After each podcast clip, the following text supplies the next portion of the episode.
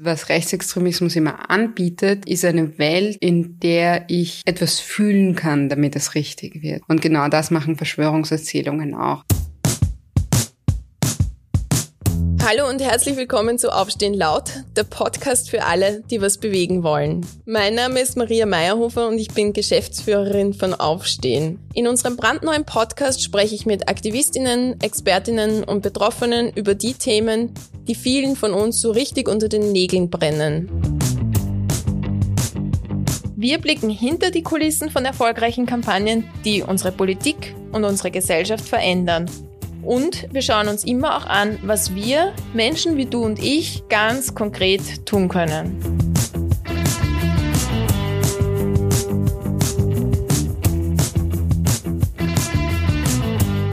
Verschwörungstheorien haben in Zeiten von Corona Hochsaison. Was heißt das für unsere Gesellschaft, wenn Maskengegnerinnen und selbsternannte Querdenker Seite an Seite mit Rechtsextremen gegen die Hygienemaßnahmen protestieren? Ist es gefährlich? Und was können wir gegen die Verbreitung von Verschwörungstheorien und Rechtsextremismus tun, im privaten und als Gesellschaft? Diese Fragen bespreche ich heute mit der Politikwissenschaftlerin Natascha Strobel. Hallo.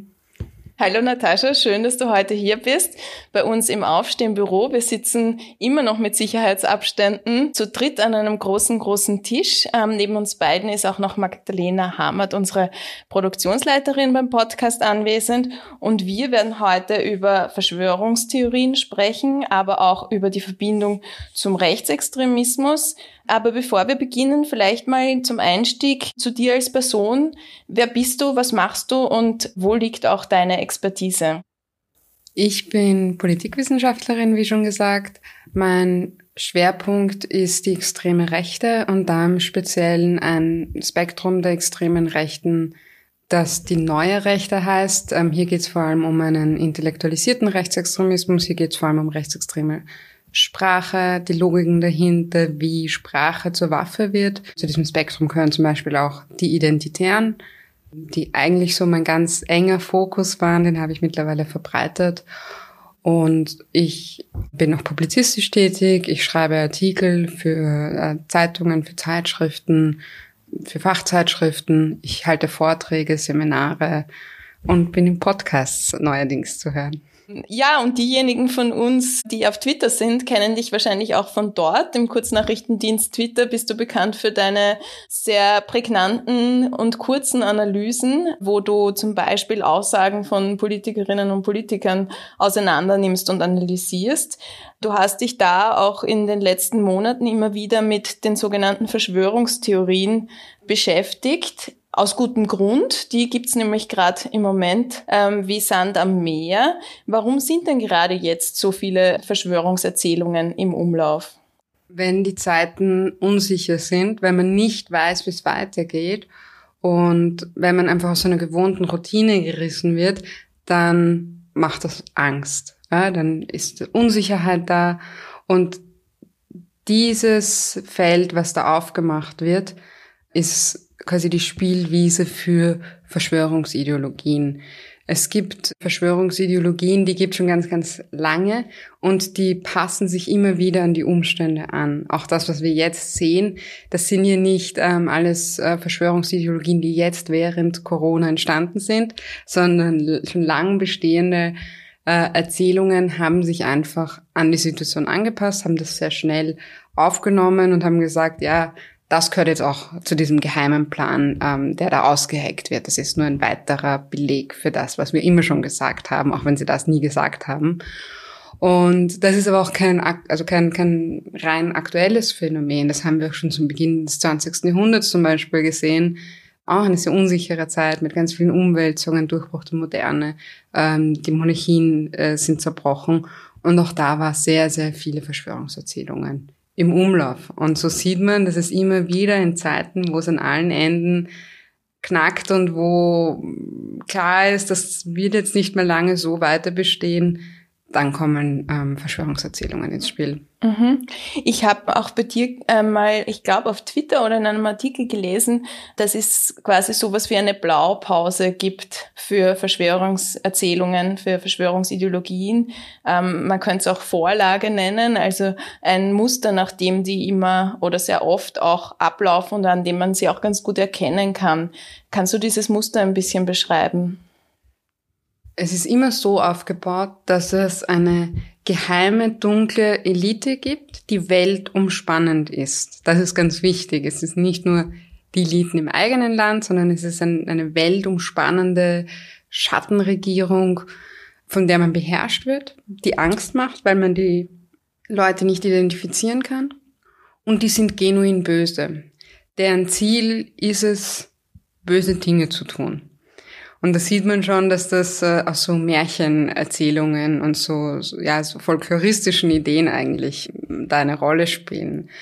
Und diese weltumspannende Regierung, da gibt's, das ist immer quasi ein inhärenter Antisemitismus, weil denen immer nachgesagt wird, die haben quasi kein Interesse an, an quasi Patriotismus und die sind noch nicht verwurzelt in einem Land, sondern die haben nur so globale Interessen. Und das ist natürlich ähm, die Sprache des Antisemitismus, die wir da raushauen. Ja? Ein, ein Volk, das keine Heimat hat, das wurzellos ist äh, und das böse ist. Mhm. Und das sehen wir jetzt auch wieder. Und die, diese geheime Weltregierung hat es immer besonders auf die abgesehen, die besonders verwurzelt sind, ähm, die besonders gutgläubig sind.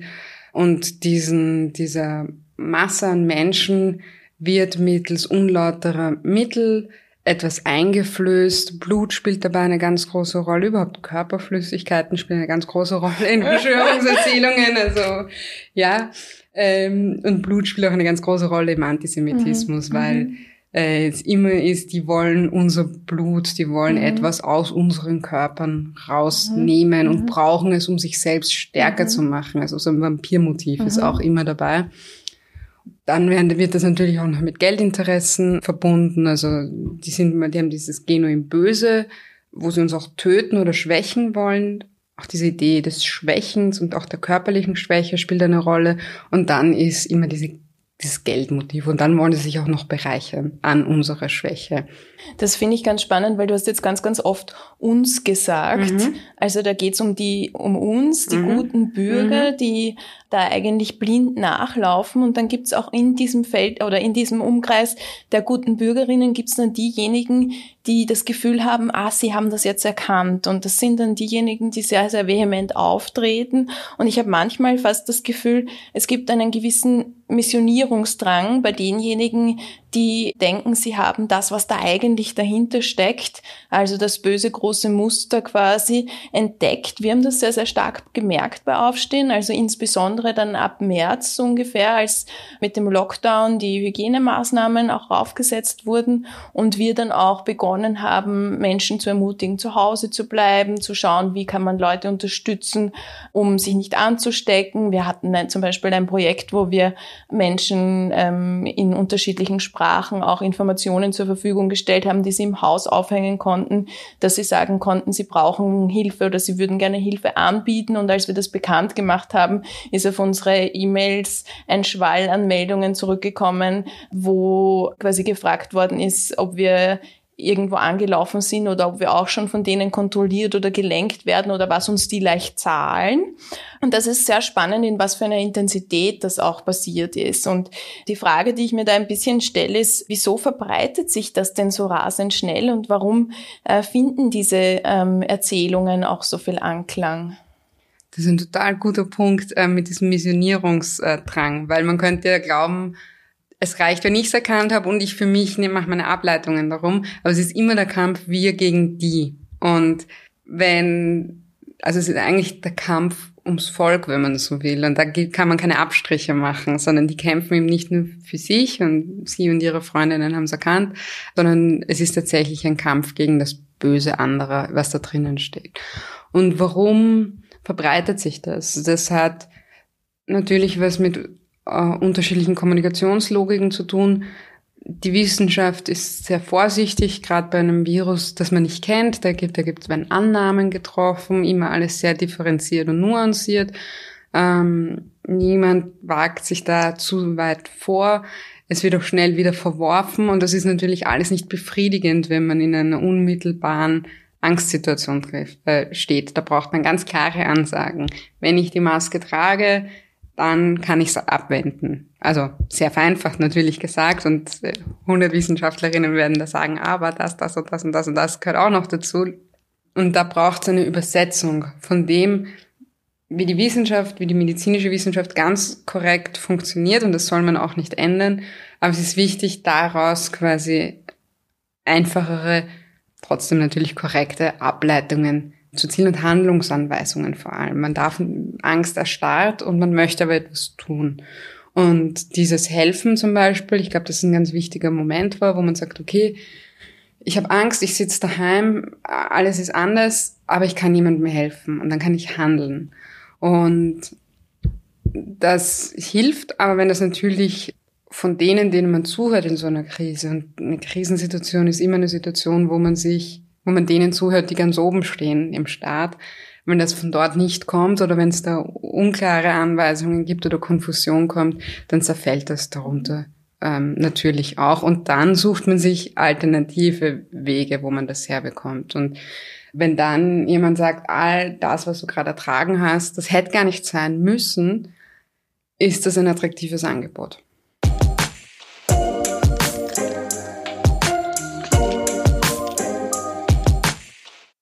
Ich finde es nur ein bisschen spannend, auch weil du gesagt hast, man, man hört auf die da oben, man mhm. hört auf vielleicht auch Leitmedien oder große Medien dann, also ich glaube, der ORF verbucht in solchen Krisensituationen auch immer extrem hohe Einschaltquoten oder wesentlich höhere als sonst. Aber bei vielen Leuten, die an solche ähm, Erzählungen glauben oder die zumindest glauben, dass da was anderes dahinter steckt, die ähm, lehnen ja solche Medien ganz, ganz oft auch einfach dann als Lügenpresse oder Systemmedien ab und glauben dann viel eher dem einen Virologen oder der einen Person, die jetzt irgendetwas anderes erzählt.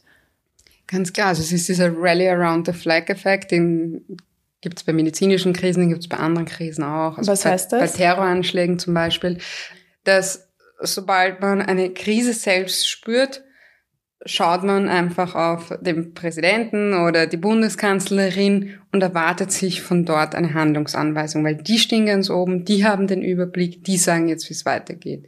Und da ist man in einer ganz prekären Situation demokratisch, weil diese Person und dieser kleine Personenkreis muss ganz verantwortungsvoll mit dieser Situation umgehen. Und da darf es quasi nur ein Motiv geben, nämlich diese Krise aufzulösen, darzustellen, ähm, Vertrauen zu generieren und so weiter. Und es ist ein Problem, wenn da Personen stehen, die vielleicht auch andere Motive haben und, und Parteitaktik und so weiter haben. Und da ist deswegen also in dem Moment wie durchs Brennglas ein Moment für die Demokratie. Und das ist in jedem Land, unabhängig davon, welche Parteizugehörigkeit er hat. Also wir haben es von Neuseeland gesehen mit der ähm, sozialdemokratischen Premierministerin, wo die Opposition fast nicht mehr durchgedrungen ist und sie hat es auch sehr gut gemacht. Ähm, und selbst in den USA waren in den ersten Momenten Trump und sein Top-Virologe die Personen, äh, von denen man sich erwartet hat, dass sie was sagen. Haben sie nicht eingelöst. Aber diesen Rally Around the Flag-Effekt gibt's immer in Krisen. Mhm. Äh, jetzt haben wir uns ähm, mit den Theorien oder besser Ideologien ähm, beschäftigt, die da so rund um ähm, Corona im Raum herumschweben. Das Ganze ähm, zeigt sich dann auch in der Realität ganz deutlich, nämlich dann, wenn Menschen sich wehren, Hygienemaßnahmen einzuhalten oder wenn sie sogar gegen diese demonstrieren. Sowohl in Deutschland als auch in Österreich hat es in den vergangenen Wochen und Monaten immer wieder Demos gegeben. Die Leute, die dorthin gehen, die nennen sich ähm, Querdenker oder ähm, Corona-GegnerInnen oder dergleichen. Und äh, was auch immer auffällig ist, sie gehen, ähm, wenn sie das tun, weil sie wissen das meistens vorab schon, dass das passieren wird, auch Seite an Seite mit ähm, Rechtsextremen auf die Straße. Also als Beispiel bei der großen Demo in Berlin, da hat man das gewusst, dass da Rechtsextreme auch massiv hinmobilisieren. Die Leute, die hingegangen sind, haben sich ähm, nicht davon distanziert oder wohl nicht daran gestört. Wie kommt es jetzt dazu? Du hast schon sowas angedeutet mit der Wichtigkeit von Nation und Abgrenzung, wir gegen die anderen und so, dass da schon ein, ein Thema offen ist. Aber wie kommt es wirklich dazu, dass da Rechte so intensiv andocken an dieser Bewegung der Corona-Gegnerinnen, Zweiflerinnen, wie auch immer man sie nennen möchte? Also der eine Punkt ist, dass Verschwörungsideologien natürlich immer rechts sind, also im ideologischen Denken, ja, weil es nie eine, eine materielle Basis hat, sondern weil es immer quasi ein idealistisches Weltbild ist. Das ist jetzt nicht positiv konnotiert, sondern das heißt quasi nicht, ich schaue mir nicht die Realität an und ziehe daraus meine Schlüsse, sondern ich denke mir, wie die Realität sein könnte oder, oder wie sie, also genau. Aber ist sowas grundsätzlich schon rechts? Ein materialistisches Weltbild ist wichtig oder ist essentiell für ein linkes Denken. Ich muss mir die Realität anschauen, wie sie ist und auf Basis der Realität meine Schlüsse ziehen, ob mir die Realität passt oder nicht. Aber ich kann die Realität nur verändern, äh, wenn ich eine Analyse des Ist-Zustands habe. Und diese Leute ähm, stellen sich aber vor, wie die Realität sein könnte. Das heißt, sie sagen nicht das, das und das, ähm, sondern nehmen eben diese Blaupause her und sagen, so ist es, weil so war es auch schon vor 100 Jahren und das ist eine durchgehende Verschwörung. Und jeder Gegenbeweis, also ich muss ja auch immer, wenn mir die Realität einen Gegenbeweis liefert zu dem, was ich mir vorgestellt habe oder was meine Annahmen war, dann muss ich ja damit umgehen. Dann muss ich sagen, okay, das muss ich anpassen oder es gibt Ausnahmen oder was auch immer. Ähm, und die sagen dann immer, nein, das, das äh, stimmt nicht so, weil das ist kein echter Gegenbeweis, das ist wieder Teil der Verschwörung, ähm, dass das dazugehört. Das heißt, man kann mit ihnen auch nicht rational diskutieren, weil jeder Gegenbeleg, jede Dialektik nicht zugelassen wird. Das heißt, weil dieses Denkmuster so ist, fällt es auch leichter für Rechtsextreme dort anzudocken oder auch quasi dort in dem Umfeld vielleicht auch wieder neue Leute zu mobilisieren, neue Leute aufzugabeln. Wir sehen ja gerade in Österreich auch, dass die Beliebtheitswerte der FPÖ auf einem historischen Tief sind und dass die identitären Geldprobleme, Sichtbarkeitsprobleme, Mobilisierungsprobleme haben. Und jetzt tauchen die vermehrt in diesen Kontexten auf. Ähm, wieso oder wie versuchen Sie das auch für sich zu nutzen? Also ganz richtig, wie du gesagt hast, der organisierte Rechtsextremismus ist eigentlich gerade auf einem Tief. Aber Rechtsextremismus sind ja nicht nur drei Organisationen oder eine Partei, auch wenn die natürlich maßgeblich waren ähm, in der letzten Zeit, sondern das ist ja eben ein Denken, eine Weltsicht, wie ich die Welt sehe. Und was Rechtsextremismus immer anbietet, ist eine Welt, in der ich etwas fühlen kann, damit es richtig wird. Und diese emotionale Ebene ist ähm, so wichtig, weil im Endeffekt weiß ich, dass etwas wahr ist, weil ich das Gefühl habe, dass es so ist. Und genau das machen Verschwörungserzählungen auch. Es gibt auf einmal, es ergibt Sinn, weil ich spüre eine Unsicherheit, ich spüre, dass etwas nicht stimmt mit der Welt. Irgendwas ist aus den Fugen geraten, Angst spielt eine große Rolle und dann kommt jemand daher und sagt, ja, aber das könnte ja sein, weil da böse Menschen dahinter stehen. Und dann brauche ich keinen weiteren Beleg dafür, sondern sage ich, jetzt ergibt Sinn. Jetzt ähm, äh, verstehe ich, woher diese Gefühle kommen, weil da böse Menschen dahinter stehen. Es ist ein, ein naives Weltbild, es ist ein, ein undialektisches Weltbild, ähm, aber es ist da und es ist ernst zu nehmen. Und das heißt nicht, dass alle Menschen, ähm, die sich davon verleiten lassen oder die, die, für die das ein Erklärungsansatz ist, dass die rechtsextrem sind, aber sie internalisieren rechtsextreme Logiken. Das klingt jetzt alles sehr technisch, ähm, aber mir ist es wichtig äh, bei dem Verständnis von Rechtsextremismus, weil das äh, wird dann immer so zur Phrase und dann heißt es, na, nur weil ich dort bin, bin ich ja nicht rechtsextrem. Nein, aber darum geht's nicht, aber man hilft, eine Idee der Welt zu verbreiten, die dieses rechtsextreme Muster drinnen hat. Mhm. Das kann man dann vielleicht auch ein bisschen in Zusammenhang bringen, warum dann auf einmal Themen, die auch für Rechtsextreme so wichtig sind, plötzlich in einem Zusammenhang mit Corona auftauchen, die eigentlich damit überhaupt nichts zu tun haben. Also ich persönlich habe mir das zum Beispiel gedacht, als da in Wien auf einer Demo gegen die Corona-Maßnahmen die Regenbogenfahne auf der Bühne zerrissen wurde und die Dame ähm, dann ins Mikro geschrien hat, das sind alles Kinderschänder, die Homosexuellen. Also da war ganz klar eine Homophobie, eine Feindlichkeit gegenüber ähm, Homosexuellen und Menschen mit unterschiedlicher sexueller Orientierung erkennbar. Das ist auch, was die meisten Rechtsextremen irgendwie vereint. Was hat das jetzt mit Corona zu tun und wie kommt es dazu, dass im Kontext einer Corona-Demo so etwas passiert? Weil auf den ersten Anblick scheint es ja schon ein bisschen skurril, oder?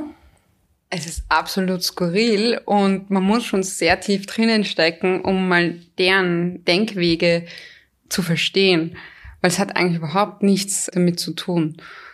Das sieht man aber, wie umfassend diese Verschwörungsideologien sind, wie eben eine Verschwörungsideologie, die eigentlich nichts damit zu tun hat, quasi versucht, diese neuen Aspekte mit reinzunehmen. Und was da dahinter steckt, ist diese Idee, in dieser QAnon-Verschwörungsideologie, die die beliebteste Verschwörungsideologie gerade ist weltweit, die davon ausgeht, ähm, dass die dekadenten Eliten in den USA unterirdische Katakomben unter den Städten haben, die Angst und der Hass auf die Stadt, auch ein zentrales Motiv, wo sie tausende Kinder entführt haben. Und in diesen Katakomben halten. Auch diese Idee der Kindsentführung, ein antisemitisches Motiv. Und die dort quälen, weil wenn man Kinder quält, stoßen die einen Stoff aus, der Adenochrom heißt, und den kann man dann abzapfen. Und der passiert aber nur, wenn Kinder gestresst sind und wenn sie ähm, das eben dann ausstoßen. und sich selbst davon wieder stärken. Da genau, wären wir wieder bei diesem Vampirgedanken. Genau, ne? und dann sind wir wieder bei diesem Vampirgedanken. Mhm. Und gleichzeitig bewirkt es aber, dass sie selbst quasi dann keine Menschen mehr sind, sondern dass sie so als Halbmenschen ähm, dann herumlaufen und gleichzeitig aber jung bleiben. Also man ganz, ganz viele Motive ähm, mhm. hat man da dahinter. Und die eigentliche Idee war, dass ähm, diese QAnon-Verschwörungs- ähm, Ideologinnen gesagt haben, Corona gibt's gar nicht und diese Lockdowns ähm, sind nur dazu da, weil der großartige ähm, Präsident Trump jetzt diese Kinder befreit. Und da wurde dann dieses Lazarettschiff, was in New York vorgefahren ist, als Beleg genommen. Da werden jetzt diese Kinder befreit und draufgeladen. Aber das heißt, in dieser Erzählung ist Trump der Gute, der Held quasi, der gegen das Böse kämpft. Er ist, also all das, aber er ist sogar eine Art Märtyrer. Es wird dann ganz evangelikal ähm, aufgeladen und mit ihm kommt quasi das neue goldene mhm. Zeitalter. Mhm. Und hier ist natürlich das Pädophilie-Motiv ähm, ganz stark drinnen, was dann auch gleichgesetzt wird, also homophob gleichgesetzt wird mit Homosexualität. Und wenn wir äh, uns erinnern an dieses Video von Xavier Naidoo, wo er ganz aufgelöst äh, sitzt und sagt, jetzt quasi passiert's, jetzt endlich werden diese Kinder befreit, das war genau zu dieser Zeit und das ist ja völlig bizarr, wenn man sich das anschaut, wenn man überhaupt nicht weiß, um was es geht. Mhm. Und nur in diesem Kontext ist verständlich, warum in Wien Leute von der Bühne stehen, gegen die Corona-Maßnahmen eine Regenbogenfahne zerreißen und sagen, gegen Pädophilie. Und es hat all diesen Hintergrund, der eigentlich gar nichts mit Corona zu tun hat, sondern wo diese QAnon Verschwörungsideologie Corona einfach inkorporiert hat, weil es einfach das aktuell wichtigste Ding ist. Vielleicht noch mal kurz zusammenfassend, was du gerade gesagt hast, auch für die ähm, Zuhörerinnen und Zuhörer, die dieses Video des deutschen Rappers und Sängers Xavier Naidoo, das sehr, sehr berühmt ist, vielleicht nicht mitbekommen haben. Xavier Naidoo hat sich schon in den letzten Monaten immer wieder geäußert und scheint ein Anhänger zu sein von dieser QAnon-Theorie, die du gerade erläutert hast. Das Ganze steht ein bisschen in dem Kontext der US-Wahl auch. Shiften wir, bewegen wir den Fokus mal zurück nach Österreich. Hast du das Gefühl, dass äh, die Verschwörungserzählungen und die Geschichten, die sie transportieren, so stark sind, dass sie tatsächlich auch schon politische Entscheidungen in irgendeiner Form beeinflussen. Also ich denke jetzt da zum Beispiel an Impfen. Also wenn es mhm. mal eine Impfung gegen Corona gibt, es gibt ähm, sehr, sehr starke Erzählungen gegen das Impfen, unter anderem diese Geschichte mit den Mikrochips, die uns eingepflanzt werden sollen. Glaubst du, dass, dass unsere politischen Entscheidungsträgerinnen auch in irgendeiner Form beeinflussen wird? Ich hoffe nicht und ich glaube tatsächlich nicht, dass das der Fall ist, nicht in Österreich. Da gibt es keinen Beleg, der mir einfällt, dass irgendein hoher politischer Entscheidungsträger, irgendeine hohe politische Entscheidungsträgerin das möchte.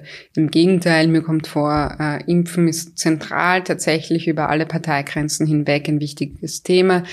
Die FPÖ jetzt vielleicht ausgenommen. Diese Impfpflicht kann man ja tatsächlich auch losgelöst von dem diskutieren. Man kann immer darüber diskutieren, ob es nicht besser ist, Leute positiv ähm, zu etwas zu animieren, anstatt sie zu etwas zu verpflichten.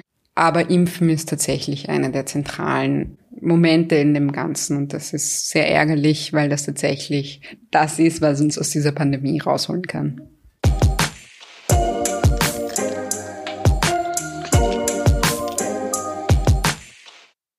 Impfen, Masken tragen, sehr oft ähm, manifestiert sich ja auch der Glaube an eine Verschwörungserzählung im persönlichen Umgang dann mit dieser Pandemie. Also man sieht immer wieder Leute, die sich dann vehement weigern, in der U-Bahn zum Beispiel die Maske zu tragen, weil sie sagen, es ist alles ein Plätzchen, glaube ich nicht. Manche sprechen mit Blick darauf, soweit würde ich persönlich zum Beispiel noch nicht gehen, von einer Spaltung in der Gesellschaft. Ähm, also diejenigen, die sich als Corona-Gegnerinnen oder Querdenkerinnen bezeichnen, und die Hygienemaßnahmen ablehnen und diejenigen, die an die sogenannte Lüge von Corona glauben und sich dran halten.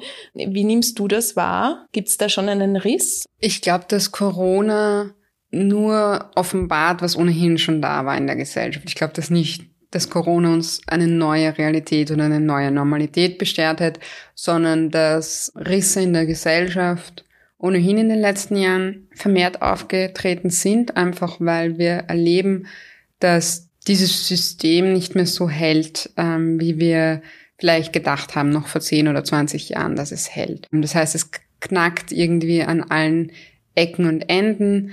Ähm, nicht zuletzt seit der Finanzkrise 2008. Also Ungleichheiten werden immer evidenter. Immer weniger Menschen glauben an gesellschaftlichen Aufstieg oder ökonomische Mobilität. Und das macht natürlich etwas mit einer Gesellschaft. Und ähm, Corona legt das nur ganz klar offen. Nicht nur in Österreich, sondern vor allem auch in den USA, wo diese gesellschaftliche Polarisierung viel weiter gediegen ist als in europäischen Staaten. Und ja, deswegen, ich denke schon, dass wir in einer polarisierten Zeit, in einer polarisierten Welt leben. Ich glaube nicht, dass Corona die Ursache ist. Mhm. Es ist wahrscheinlich vielen von uns so gegangen, mir auch. Ich habe des Öfteren aus dem Familien-, Bekannten-, Freundinnenkreis irgendwelche ähm, Videos, die irgendwas an der Corona-Erzählung oder den Maßnahmen komisch gefunden haben oder in Frage gestellt haben bekommen. Also sei es jetzt von irgendwelchen Ärztinnen oder Wissenschaftlerinnen, die es da sagen, nein, das ist alles ein Blödsinn oder sowas in die Richtung. Ist das schon gefährlich, wenn sowas so verbreitet ist? Ist das der erste Schritt zu einer Verschwörungserzählung oder wie kann ich das einordnen? Es kommt immer darauf an, welches Video, weil das Wichtigste ist, es ist gut, wenn debattiert wird. Es ist gut, wenn Ärzte und Ärztinnen unterschiedliche Hypothesen haben und ähm, diese austesten können. Gerade die medizinische Wissenschaft als Naturwissenschaft hat ganz klare Methoden, wie sie so etwas einfach auch testen kann, ob Masken sinnvoll sind und für was sie sinnvoll sind. Da muss ich das sehr spezifisch anschauen, weil manchmal können auch zwei Dinge gleichzeitig wahr sein, die in einer, wenn man es einfach sehr populistisch rüberbringt, die klingen, als würden sie sich widersprechen. Und das ist natürlich das Schwierige in so einer Situation, dass man sich sehr genau anschauen muss. Aber prinzipiell kann man mal sagen, dass ähm, Kritik und Widerspruch gerade auch in einer Wissenschaftscommunity eine gute Sache ist und eine Demokratie auch davon lebt und Wissenschaft davon lebt. Und so kann man auch ein bisschen den Wind aus den Segeln nehmen und sagen, das ist okay, ähm, wenn es verschiedene Meinungen gibt. Das ist nicht ein Beleg, dass Wissenschaft nicht funktioniert. Problematisch wird es dann, ähm, wenn Wissenschaftlerinnen tatsächlich beginnen, andere Wissenschaftlerinnen abzuwerten. Also gerade in, in Deutschland, äh, wo natürlich der Herr Dr. Drosten sehr populär geworden ist und wo es da auch um andere Sachen ging als nur wissenschaftlichen Widerspruch, sondern auch um Eitelkeiten, um Befindlichkeiten, um so ein prinzipielles Dagegensein und nicht zuletzt auch um dahinterliegende Geschäftsmodelle, weil wenn man nur eine polarisiert genug äh, Meinung äh, einnimmt, dann kann man nachher natürlich auch besser Bücher verkaufen zum Beispiel oder wird auch eingeladen in entsprechende Medienformate, weil natürlich Medien auch so funktionieren, dass sie jetzt nicht äh, einen nuancierten Diskurs zulassen, sondern hauptsächlich gerne zwei polare Meinungen einladen. Mhm. Und dann wird es natürlich zum Problem. Mhm. Ich habe nur das Gefühl, dass diese Debatte ja nicht nur auf wissenschaftlicher mhm. Ebene passiert ist, sondern dass da einfach auch im Hintergrund wirklich gezielte Desinformationskampagnen gegeben hat, also wo man dann irgendwie versucht hat, den Herrn Drosten zu degradieren oder auch andere Personen, Wissenschaftlerinnen sehen sich ja immer wieder, auch PolitikerInnen, für ihre Aussagen zu Corona oder ihre Analysen ähm, sogar jetzt irgendwie persönlich oder im, ja, bedroht an Leib und Leben sozusagen. Was bedeutet denn das für unsere Demokratie, wenn Menschen die da eine Führungsrolle oder vielleicht auch eine Vorbildrolle übernehmen oder sich in die Diskussion einbringen, so zur Zielscheibe werden von Desinformation, aber auch von Hass eigentlich. Das ist natürlich dann das, was überhaupt nicht geht. Also Kritik auf einer Sachebene immer gut und fundierte Kritik noch besser. Aber das, was wir auch bei Dr. Drosten gesehen haben, wo es ins Persönliche ging, wo Boulevardzeitungen auf eine ganz schäbige Art und Weise äh, gesagt haben, er ist kein richtiger Wissenschaftler und seine Forschung ist quasi für ein Mistkübel, das geht halt gar nicht. Und vor allem in so einer Situation, wo man angewiesen ist auf diese Forschung. Und dann wird das ein Problem, weil wenn es dann ins Private geht, das zeigt ja nur allen anderen auch, äh, drängt sich gar nicht so vorne, kommt es gar nicht in die Öffentlichkeit, weil wir putzen euch dann weg mit ganz schmierigen, schlimmen Angriffen ins Private. Und hier ist natürlich eine Öffentlichkeit gefragt und im weiteren Sinne dann natürlich auch Gesetze und so weiter ähm, gefragt, dass man das nicht mit Menschen machen kann.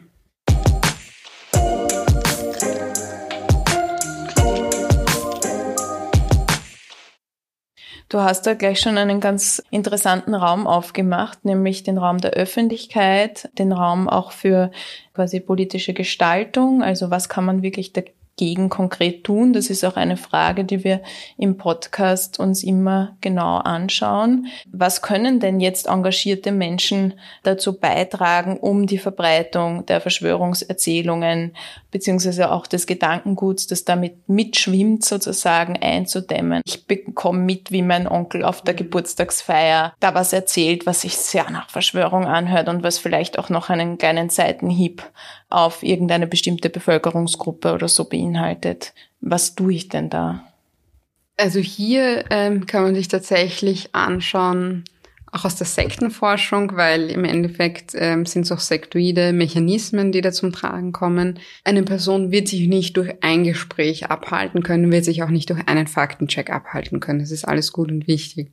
Aber das Wichtigste ist es, einen Anker in die Realität zu bilden. Also einer Person, gerade wenn sie im privaten Umfeld ist, wenn es Verwandte oder Freunde, Freundinnen sind, zu sagen, ich stimme dir nicht zu, ich widerspreche dir. Dieser Widerspruch ist ganz wichtig, dass sie sehen, da ist noch jemand, der nicht überzeugt ist von dem, äh, was da gesagt wird. Aber gleichzeitig kannst du immer zu mir kommen und wir reden darüber und wir diskutieren darüber. Das heißt, immer diese eine Hand zu haben, wo man auch wieder rauskommt. Weil das Gefährliche ist auch durch die Kommunikationswege und wir sehen es ja mit den Channels bei Telegram oder Signal oder auch WhatsApp. Da habe ich nur noch eine Teilöffentlichkeit und ich habe im Gegensatz zum Beispiel zu Facebook ploppt keine Direktnachricht auf und reißt mich wieder raus, weil ich hier dann einen Einkaufszettel oder was auch immer äh, reinschreiben muss oder ich krieg nicht mehr Katzenvideos reingespielt, wo ich gedanklich wieder raussnappe, sondern wenn ich dann nur noch Push-Nachrichten bekomme, dann passiert Radikalisierung ganz, ganz schnell. Wir vor, früher von Monaten oder Jahren ausgingen, sind es Tage und Wochen. Und das ist das Gefährliche an diesen Kommunikationswegen.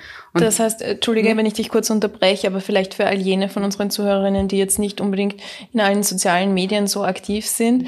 Du sprichst jetzt konkret von Gruppen zum Beispiel, das sind meist in sich geschlossene Gruppen in Nachrichtendiensten wie WhatsApp oder Telegram, wo ähm, teilweise auch einfach per Broadcast-Funktion, das heißt die Leiterin, der Leiter der Gruppe teilt die Nachrichten mit und gibt quasi vor, was zu denken ist. So kann man sich das ein bisschen vorstellen, bombardiert wird mit solchen Nachrichten und quasi der Austausch dann nur mehr unter Gleichgesinnten stattfindet und es eben nicht passiert, dass ich auch noch andere Meinungen oder so irgendwie mitbekomme. Genau, mhm. also super, danke für die Ausführungen.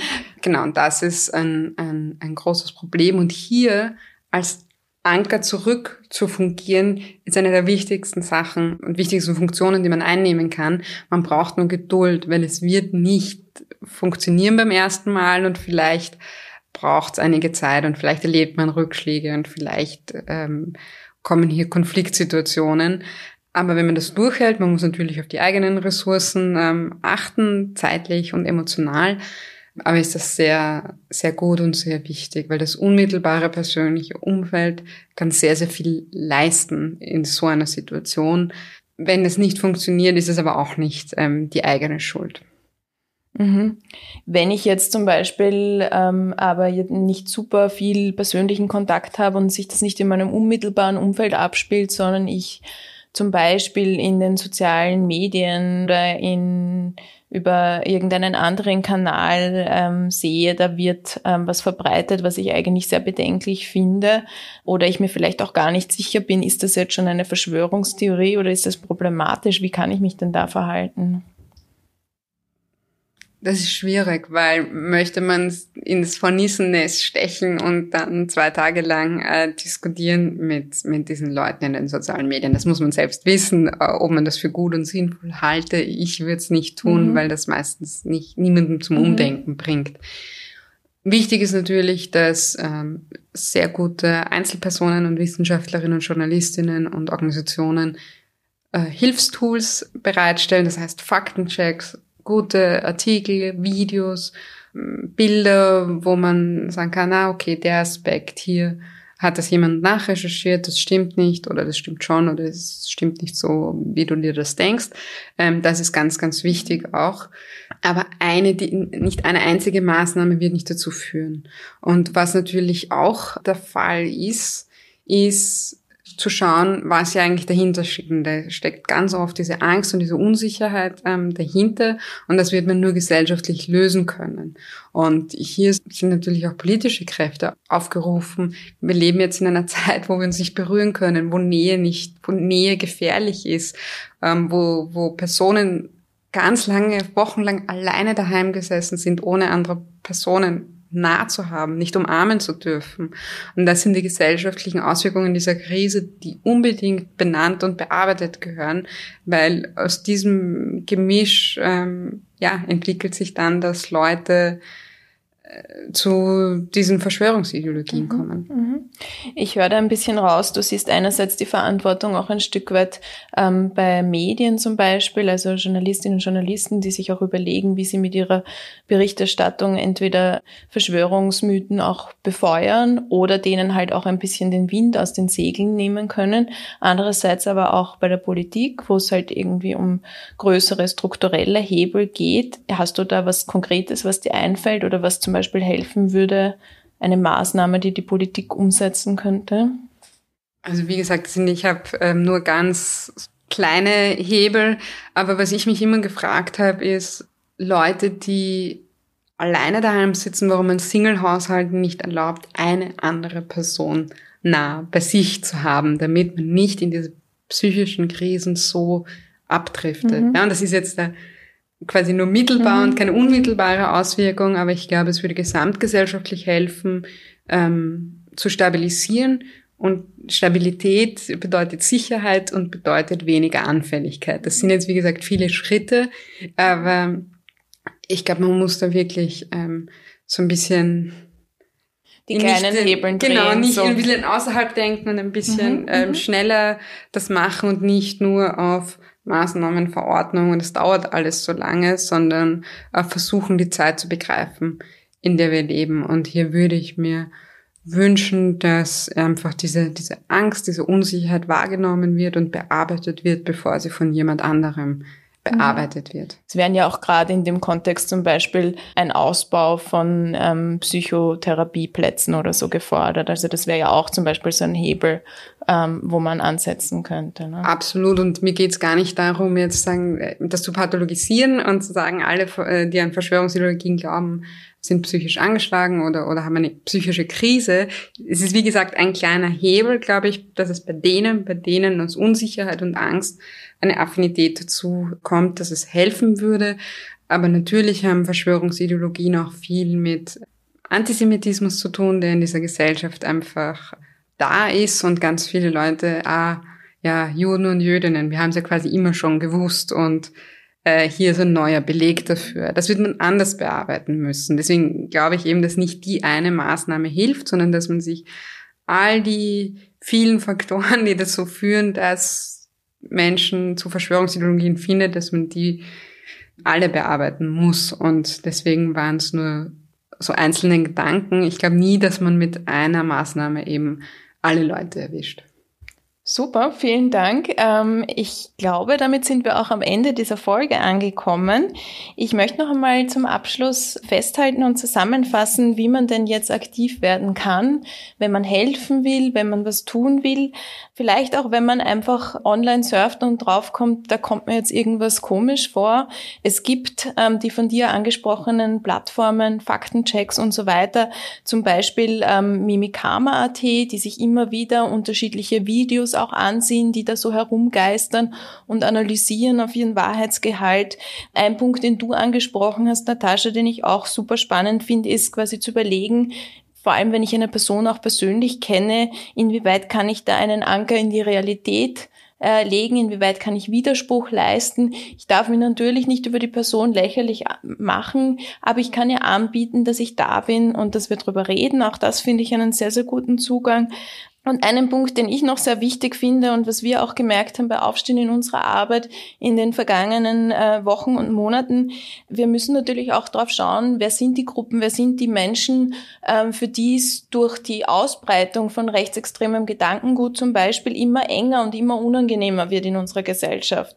Und das sind zum Beispiel Menschen, die aufgrund ihrer sexuellen Orientierung, ich erinnere nochmal an das Beispiel mit der Regenbogenflagge, die zerrissen wurde bei einer Corona-Demo, Demo einfach einer Diskriminierung ausgesetzt sind und dies da immer schwerer haben. Und wir haben zum Beispiel einen Appell, den man unterstützen kann, der sich an die MinisterInnen Raab, Aschbacher und Anschober wendet, wo wir fordern, dass der Diskriminierungsschutz aufgrund sexueller Orientierung ausgeweitet wird. Das ist jetzt auch wieder nur so eine kleine Schraube, die du erwähnt hast, aber das ist zum Beispiel was, was man ganz konkret unterstützen kann. Man kann auch Menschen unterstützen, die vom Rassismus, vom Antisemitismus betroffen sind. Also ich denke da auch an die Black Lives Matter Bewegung. Das heißt, da zeigen sich überall auch schon ähm, Symptome oder Auswirkungen aus diesen rechtsextremen Erzählungen und Ideologien, wenn die greifen, was da passiert. Natürlich ist es einfach wichtig, dass wir als Gesellschaft auch zusammenstehen, dass wir uns ähm, damit auseinandersetzen und dass wir einfach auch ganz genau ähm, drauf schauen, wem geht's gut, wem geht's nicht gut und wie können wir dabei unterstützen und wie können wir auch unsere Politikerinnen und unsere Entscheidungsträgerinnen verantwortlich halten. An dieser Stelle vielen Dank, Natascha, dass du bei uns zu Gast warst. Dankeschön, es war sehr spannend. Und für euch äh, zu Hause oder auch unterwegs, wir haben wie immer unsere Show Notes, also die Folgenbeschreibung für diesen Podcast vollgepackt mit interessanten äh, Links und Infos ähm, zum Weiterlesen, aber auch wie ihr zu unterschiedlichen Themen, die wir heute angesprochen haben, aktiv werden könnt. Vielen Dank fürs Zuhören und bis zum nächsten Mal.